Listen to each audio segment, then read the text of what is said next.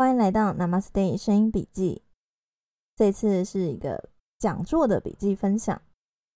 陈泰宇先生他出了新书，这个防重太狠了，揭开买卖猪秘辛，教你躲过黑心奸商坑杀陷阱。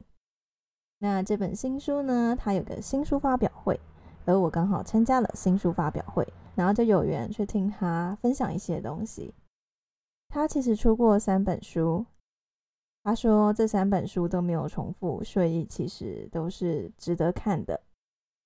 那他第一本书是一眼看穿房仲卖屋手法，所以呢，如果你想有想要买屋卖屋，或许可以看一下，参考一下。再来第二本书是省出一栋房，他提到说，其实呢。在以前的人，其实会有所谓低度消费、勤俭的美德。省钱这件事情，现在好像被忽略掉了。然而，高度消费就代表有钱人吗？其实，如果愿意省钱、勤俭一些，省一省，我想他想要讲的是，他是真的可以省出一栋房的。那第三本书就是这本新书，这个房仲太狠了。也是这一次分享内容，主要可能就是在这本书里面。那因为他只有取其中一些部分的故事出来聊，所以如果真的想要看完整的，会建议去找这本书来看。再要稍微介绍一下作者陈太元先生，他其实好像算是个名人，虽然名人对我来说都不有名。好，不管他其实原本是走演艺圈路线，他以前戏剧系的。有一些有名的演员、歌手等等的，是他熟识的人，曾经参加过选举，后来辗转就去做了房仲。他有讲到，其实就是那种选举的时候就已经赔了很多钱，呃，两百万吗？反正就是你知道选举都花很多钱的，上百万的钱。所以呢，他那时候为了要能够快速去还这些钱，那就想到就是只能做业务。后来他选了房仲的业务，在房仲业务上，他觉得说其实可以经营个人品牌。当你的品牌经营起来，你的信誉良好，会被动的吸引客户，不用你自己主动去找。但我想他中间是耕耘了好几年的，就是后来我有听到会后有人跟他聊，他有讲到说，如果你是个小菜鸟、新手的一个房仲，当然是什么都接，当然不可能去挑客人了。就是需要去累积经验、人脉、机会等等，我想都是的。那他这边就有说到，如果可以的话，你可以认识统包型个人品牌的房仲朋友，这位是一个很好的朋友。那房产的周边产业，就是包含了打扫、水电、油漆、装修、搬家等等的，这个房仲朋友他全部都有认识的人。所以，如果你有认识这样的朋友，会很方便，就是什么需要资讯的都可以请他帮忙。他会有认识的人，其实方便很多。他有举到一个例子，他曾经有一个租户电子锁坏掉了，进不了门。联络他之后，他有认识的锁匠去帮忙修。在修完之后，他是没有收钱的。为什么呢？因为刚好啊就是跟这个房仲陈太元是熟识的，就不用收钱啊，就是因为都是老客人了这样子。有经营个人品牌统包型的房仲的话，各种人脉你一定是找有信誉的，然后会长期合作的人。相较之下，你一定可以拿到一些优惠或者是一些服务。那他自己又说到认识豪宅中介好朋友的话是不错的。那我想这机会不多啦，就是大家随缘吧。就是他在讲到的是，因为在豪宅他们要搬家或什么的，常常有一些家具是不要的，但那些家具其实都很新很高级，丢了又可惜，就说嗯都可以接收很多人家新的东西。我想如果有人就是有租过别人房子，租房子就好了，更不要说买卖。有很多家具，有的人到了新家或是要离开的时候是没有想要把它带走的。那时候就会把这些东西留下来，那更不用说豪宅啦，一定都会有一些昂贵的东西在那里。再来，他有提到说，其实房仲是外地人嘛，他其实不见得就是有待过、住过这个地方。他举例来说，天母虽然他不是那里房仲，但是他曾经就是帮忙卖那边的房子。天母因为离阳明山很近，他就遇到他带看了很多的客户。突然有一个人在还没看之前就问他说：“他想请问一下，那个他要卖的这个房子的电器会不会很容易损坏？他希望房仲可以帮他问一下原本的屋主。”然后他一开始看到的时候觉得有点不高兴，想说：“你连看都没有看就问这个奇怪的问题。”一直到后来，他有跟屋主想说想一想，就跟他确认一下。屋主就说：“如果这个人刚好就曾经租屋在这边，对，因为那个人说他曾经租屋在这边，然后就发现天母的空气中有硫磺，所以电器容易损坏。他想问一下屋主有没有这个情况。结果屋主跟他说，既然他都已经有在天母租过房子，那他一定知道有这个情况。那如果他要买这边的房子，就要有这种心理准备。”所以这是真的，是真的有，但是只要没有住过天母的人，没有在那边真正住的人，不知道这件事情。再他要举一个例子，就是中山大直美丽华商业区那边，在中山大直美丽华商业区这边，它是没有住商合一，也就是住宅区就是住宅区，商业区就是商业区。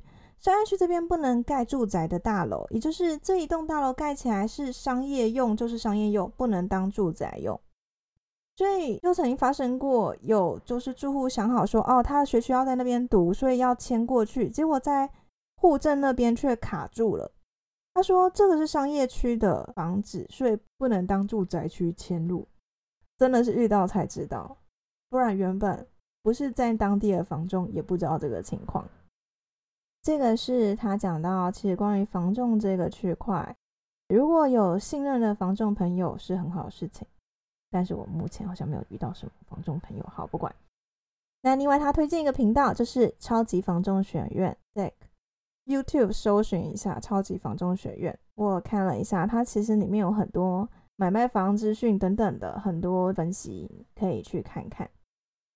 再来呢，就是现今的台湾房价，其实不止台湾啦，全世界房价都在下跌。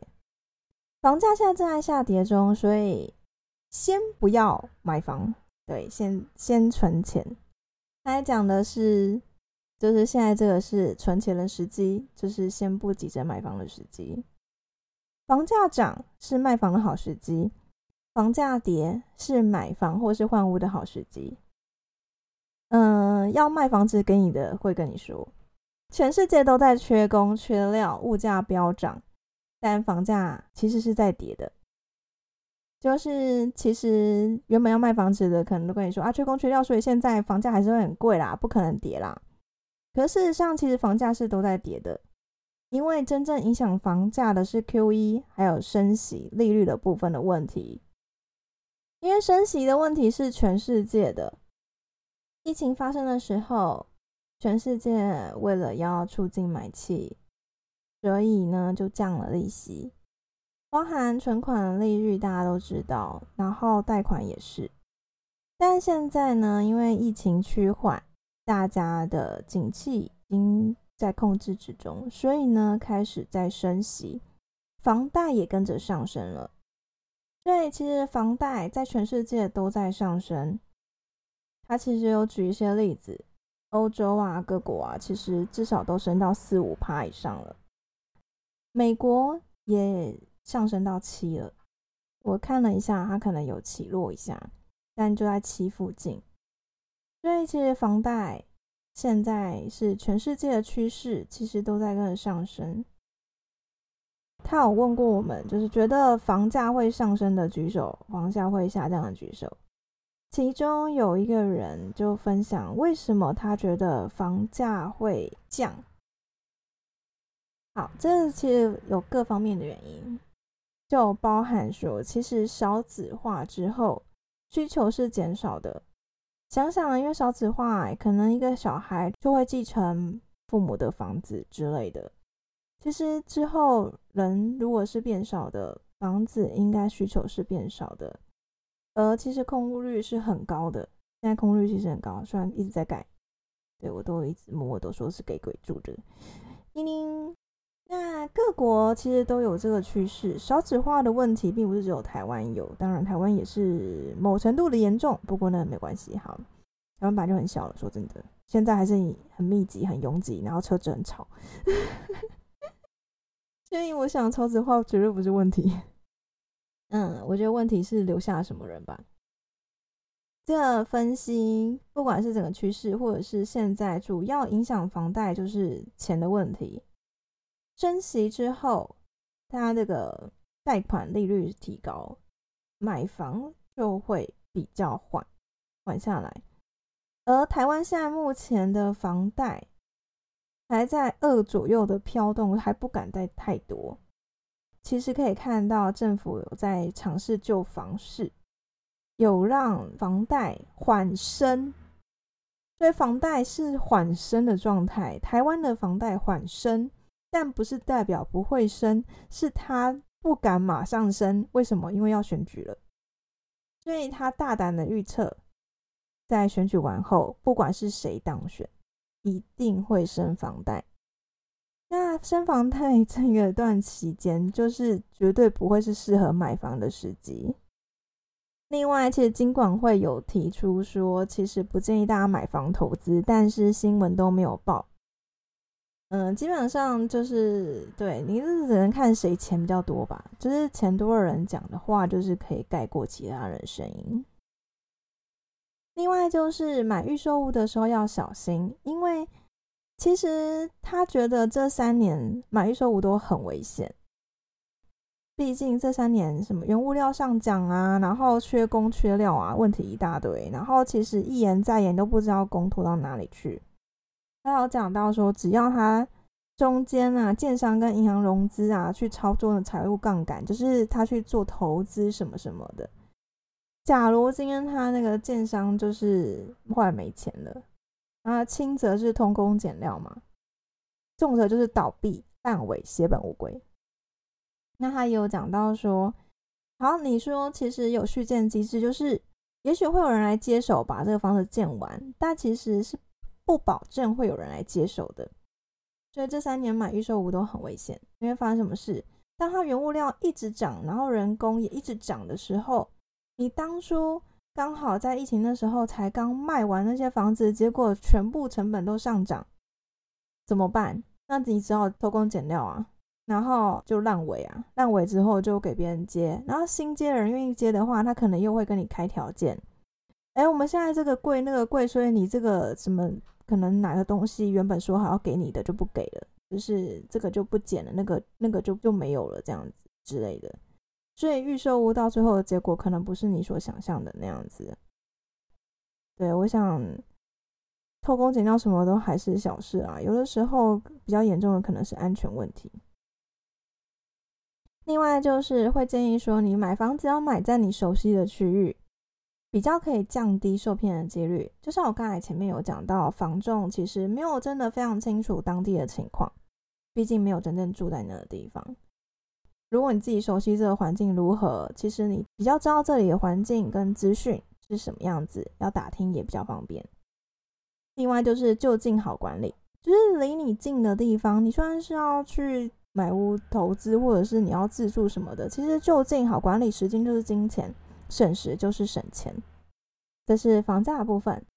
其实那时候他在演讲的时候，顺序不是这样的，是我把它整个重新编制，我把可能相关的东西结在一起。所以接下来要进入到下一个部分，就是讲到有跟法律有关系的。大家虽然在新闻上看到很多二房东的故事，但是其实二房客比二房东还要多，这是其实大部分人都会知道的认知。如果你的租约有公证，这个公证租约并不一定是无敌的，而是说你的租约上面规定跟条文是要有完整的资讯。你必须要设定违反约定好可以进行强制执行的这个条文，才不用经过诉讼的这个审理程序，可以直接向法院的执行处去递状，就是跟他说我已经有这个约定好可以进行的强制执行的条文，就是在租约上已经都明定好了。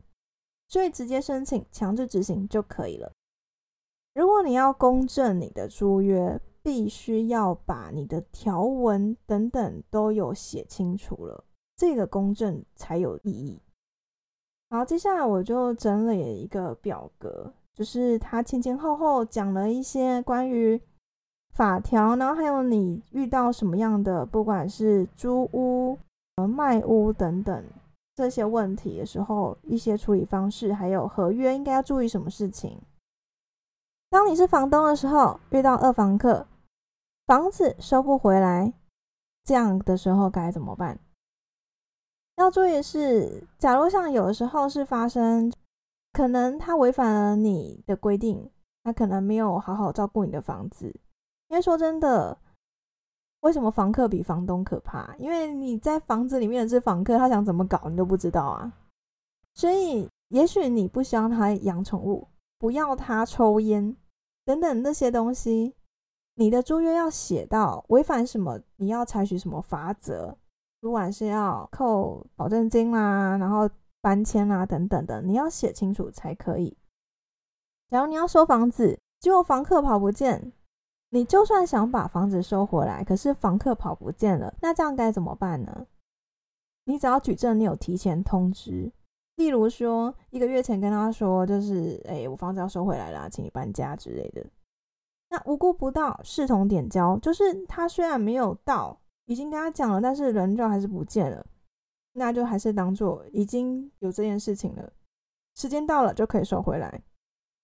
这个在《租赁住宅市场发展及管理条例》的第十二条里面就有讲到这个状况的问题，所以就假如他不在，还是可以视同点交的。再就是家电坏掉，维修更换，这是非常常见的事情，毕竟东西一定会坏。那这个时候的处理方式当然有很多种。那这边提醒一些比较重点的东西就好，然后其他的那种细节，我想大部分人都知道。就例如说要怎么跟嗯房东沟通这个问题。那比较注意的就是关于说，其实租金不变，所以你旧换新就是换同等级，就是不要突然就是跟老板说，哎，我这洗衣机坏了，我还要是。变成有洗加烘，变成什么什么，变成高级的洗衣机这样子。基本上房东没有涨你的租金，所以你就只能用同等级的去更换就好了。好，另外就是呢，租约最好用内政部的租约，就是假如今天房东不处理这个坏掉的东西，摆烂了，那内政部的租约会有保障客户物品损坏的处理方式。就是保障说，房东一定要处理这个房客物品损坏的问题。你如果用书局或其他的，就没有这种部分了。所以最好要用内政部的租约。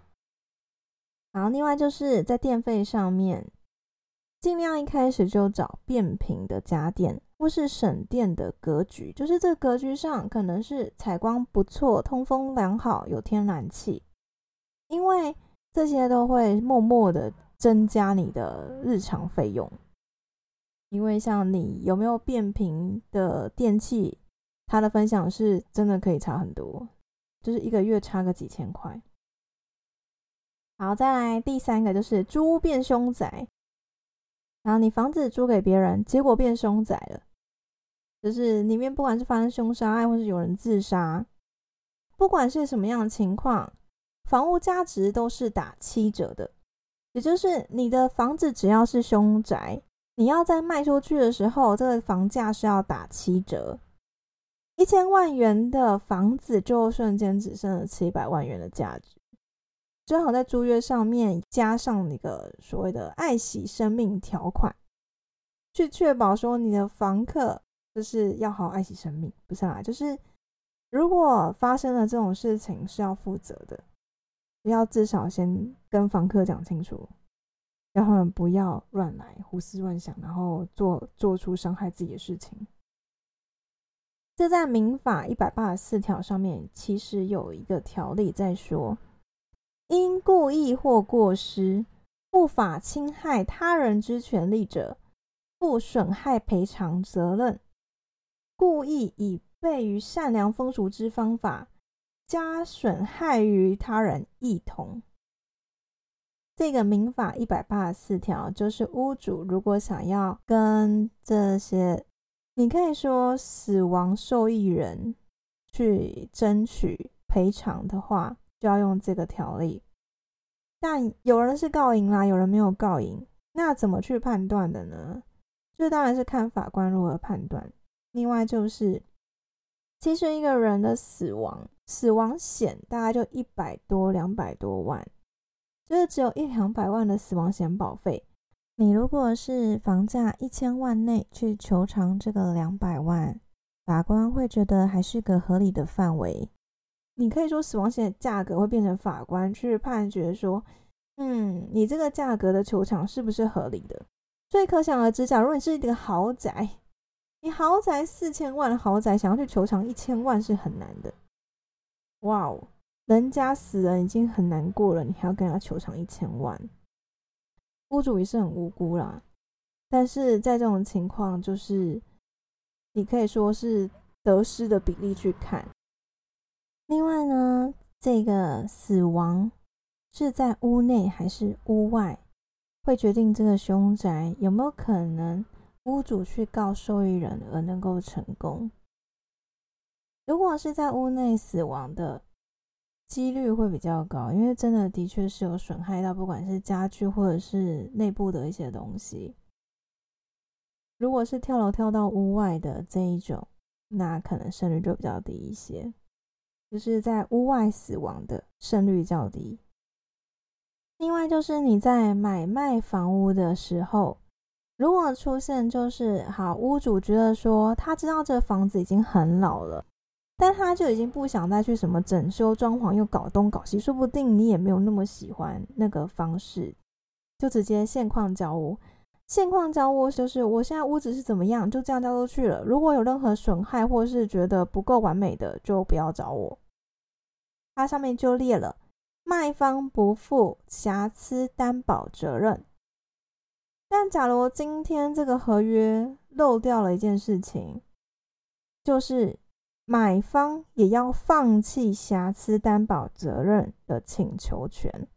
假如没有放弃的话，在这个情况之下，买方觉得不满意，一样可以找原屋主去求偿。民法的三百五十六条就是在保证关于这个瑕疵担保的请求权，在这个部分呢，它其实是有五年的追溯期。另外就是你必须要在发现的六个月内提出，大家是发现日起算的。那法条列在右边，有想要参考可以。关于请求权部分是在三百六十五条上面所明定的。再来就是这位作者他的血泪史啊，关于围老改建黑心建商，算是他们家就是遇到这样的事情，因为他们家可能房子老了，建商就来找他们，哎，来改建啊什么什么的，他们发生了很多事情，这好像有一部分，嗯，对不起，新闻查到了，可能很多都是假的，因为他有讲到关于说，其实建商可以买媒体。然后特别写了一个报道，可能抹黑他们家，然后认为就是建商是被欺负，是讲一些建商的好话。这个作者也称太原先生他就说，他一个这样子就是已经有媒体背景了，在媒体上算算是有声量的人，又有这样子认识演艺圈嘛，或者是这个媒体界的人，连他都可以被抹黑了。他就说：“天啊，那你们这些就是都是无名小百姓，又要怎么办？”遇到这些建商，他们钱多，就是直接就可以买报道去讲他们的好话，整个抹黑了整个事情的趋向。他真的很想讲这个部分，他觉得非常重要，就是因为他不希望有人再这样被骗。然后，首先他们家就是遇到各种的问题卡在那边，说真的，我听也是觉得真的是无法可解，因为连法律都没办法解决这些事情哦。关于那些文件。当你要改建的时候，其实会有很多的文件需要签署。那在签署的时候，可能要盖章，然后签名等等。但东跑西跑，各种各种文件都有，很麻烦。所以这时候会有一个授权代刻印章。授权代刻印章是很正常的，但是要注意它上面写了什么，因为他们当时就遇到这上面写一切跟本案相关的所有申请项目。且不得异议，亦不得限说授权之权限。也就是说，这个章他什么都能盖，而且你还不能跟他说不行。所以，只要出现一切相关的这种授权代可印章都不能签。再就是信托的问题，因为他们要信托直接跟银行借钱，然后这样子在那个授权上面就比较方便。应该说，其实它程序原本都是正常的，都是合理的，而且是让整个建案可以顺利进行用的。可是偏偏黑心建商可以利用这些点来篡改你的财产。怎么说呢？你信托之后，银行会变成屋主，那这银行就可以决定他的土地使用了。信托之后，你等于是上面的所有权人就变成银行了。再就是核建的通知书一定要收到，呃，每季呢主动向政府机关去询问，去索取建案相关的就是进度通知书，因为他们就发生了，就是他们发现一年多过去，什么东西都没有收到过，诶，就是连通知书都没有。后来去查发现，原来连收件人地址什么全部都改成了建商，所以过程发生什么事，他们全部都不知道。那当然，中间这个很可怕啦，因为你什么都不知道的时候，就是最可怕的时候了。再来就是法规规定的建宽是在墙中心来画的，但你在争取的时候，在了解的时候，要跟他谈的是净宽，不然他给你用建宽，然后建宽的话怎么样？跟你强做超厚也。再来就是你要小心，要去避掉一案建商，就是建商只有这个案子，他没有其他案子。然后呢，首重要就是这些推案记录不可以只上网查，就是你可能要去真的查清楚这个建商是不是可信任的，因为像有的是义务多卖等等，各种问题很多。另外就是要设一个退场机制，避免成为万年合约。最长每半年续约一次，因为他们就是发生了这个跟这个建商签了之后，发现这个建商不好，然后想要把它违约掉也没有办法，就是因为他们那个约就是一个没有止期，所以整个卡死在那边。他们这建案的问题已经好几年了，就一直没办法解决。麻烦的事情就是建商是没有刑事责任，他只有民事的赔偿，所以你要有违约的条款。否则，建商是没有刑事背信的坐牢风险的，只有民事的债务不履行，诉讼是旷日费时，然后劳心劳力，然后你可能就被消耗殆尽。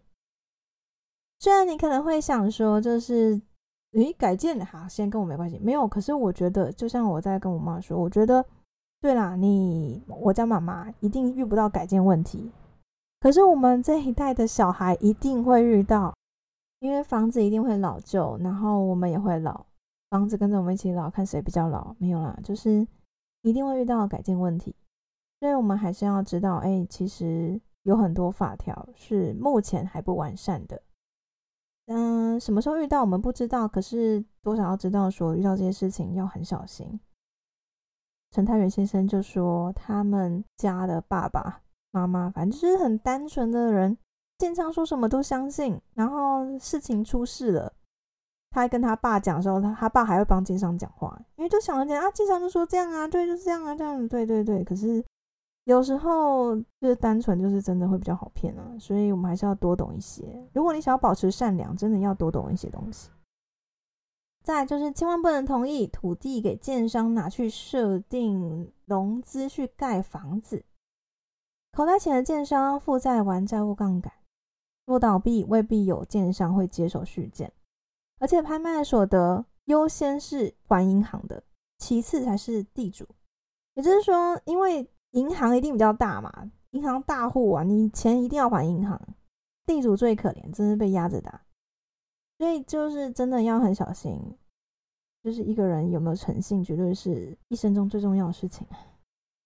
介绍几个黑心话术，他分享了一下。建商的黑心话术一：设计图与建造的评数有落差，因此不能选屋。请地主先搬家，把房子拆了之后，建造下来了再选屋。也就是说，他说：“哎呀，这有落差啦，就是呃房屋建平啊，就是你可能还有墙啊，有什么什么之类的，反正全部拆掉之后，这样比较准。但其实本来就有落差，所以你要知道说，一定要等到建造可以开始盖房子的那个证照下来之后，你才能够搬家。因为证照下来还有一段时间，所以呢，他应该要等到建造可以建房子的证照下来才能够搬。黑心话术二：保密条款的对象包括信托银行。银行如果知道了，将会失其效力。就是他就说啊，你保密条款是不能让银行知道的，因为他就是只有你跟我可以知道保密条款哦，这个我对你优惠比较好哦，你不能让别人知道我这件事情哦，这样子就不行哦。所以呢，他就一说信托的时候要给另外一份，不可以给银行那一份。他要说有利地主的保密条款是不能信托的，但是其实银行只会去承认有信托的部分，如果没有信托的，他是不承认的。所以正确的程序应该是选屋之后信托，然后搬家再拆房。如果你先搬了，然后拆掉了，你后面真的是没办法回来耶。所以一定要先他有设计图出来，你可以选屋，然后选好东西，就是说包含你要知道说你可以分到多少种平数，然后呢有哪些楼层户，然后呢有几个车位等等，这样子你又清楚了之后才可以信托。之后再搬家跟拆房是最安全的，就是应该说这样比较安全。所以等建造核定发下来之后，才可以搬家拆屋。因为他们家就是这个顺序错误，所以导致现在有家归不得。哎，啊，故事我就不多提了，就是真的是很辛苦，很辛苦。所以大家就是多少都要知道一下。代际不是很难想的这么简单，对，所以就是大家都要多多小心，尤其你知道越少，大家就越好骗你。所以虽然这个东西是我以前从来没有分享过的主题，可是我觉得其实是很多人都会需要知道的东西。啊，刚刚推荐的防重频道，你也可以去看一下。如果有任何需求的话，在那边找资料是可以相信的，这样应该吧。其实现在资讯太多了，所以真的要很小心，你到底得到的资讯是对的还是错的。这位作者陈太元先生他们家出事的时候，还是有网红啊，还是什么的帮建商讲话，然后抹黑他们家。说真的，我觉得现在资讯发达，同时诈骗的东西或者是不是真实的东西也是很多。所以呢，其实我们时间宝贵嘛，然后东西实在太多了，我真的觉得大家要慎选自己所得知资讯的来源，这真的很重要，不要浪费自己时间，然后浪费自己的心力，然后还搞错方向，那就很麻烦了。后面在 Q&A 的时候啊，就是有人可能提出了一些问题，聊到了隋唐之前发生楼下住户嫌他们家太吵事件，我不知道有没有人注意到这件事。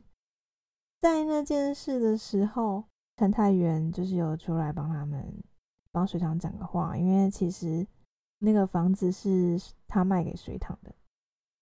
还有分享，就是在那之前的前面的租客，其实也有就是楼下在抗议这件事情的事，而他曾经就是在房子还没卖出去的时候，去帮忙浇个花，浇那个阳台上的树。光只是去浇花这几步，下次去的时候，管理员就跟他说：“哎，那楼下住户说你下次小声一点。”他说：“天哪，他只是在上面走路，然后浇个花而已，这样子也会被说吵。” OK，Anyway，我觉得我真正想分享的事情是，他有提到说，水塘呢，他在任何的合约里面都要自己签，他没有让人家盖章，他没有在用盖章的，他都是自己签。我就想说。那那个授权代刻印章的问题就不会发生在他身上了吧？我想，好，报告完毕。感谢每一个无私分享的资讯，希望大家都可以因此获得更多。那我这个小小的笔记，希望可以给你一点收获。感谢你的聆听，祝福你有愉快美好一天。Namaste，拜拜。